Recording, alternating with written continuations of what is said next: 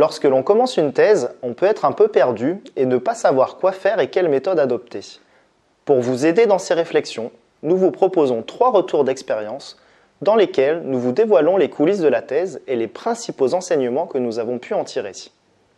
La durée d'une thèse étant de 4 ans et demi en moyenne, nous vous conseillons avant tout de choisir un sujet qui vous passionne et qui ait du sens pour vous. Vous pouvez vous appuyer sur une expérience professionnelle ou associative, et trouver une question de recherche à partir d'un problème empirique. Ensuite, n'hésitez pas à être intuitif dans votre choix de méthodologie. Il faut qu'elle soit en cohérence avec votre question de recherche, mais aussi avec vos appétences et vos ressources. Gardez également en tête qu'il n'est pas possible de faire une recherche de qualité sans données de qualité. C'est pourquoi la méthodologie est primordiale, qu'elle soit d'approche quantitative, qualitative ou mixte. Néanmoins, le choix de votre sujet ne doit pas vous enfermer dans une seule méthode. Vous conduisez plutôt des études qualitatives dans votre thèse, intéressez-vous tout de même aux méthodes quantitatives et inversement.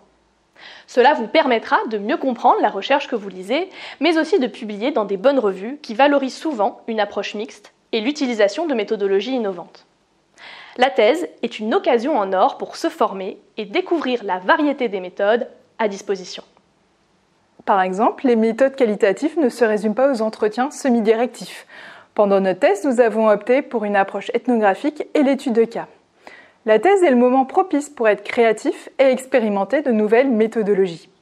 Si les sections méthodologiques paraissent parfois appliquer des recettes toutes faites, en réalité, il y a beaucoup de bricolage. On n'accède pas toujours au terrain comme on le souhaiterait. Il faut négocier avec les enquêtés et s'adapter à toute situation.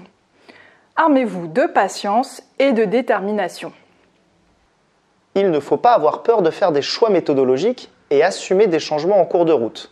Par exemple, dans ma thèse, je suis passé d'une première analyse basée sur l'étude de cas multiples d'Eisenhardt à une analyse plus micro des pratiques des managers interrogés. Les changements sont naturels dans un processus de recherche, il faut le savoir et être transparent pour rendre compte de la méthode.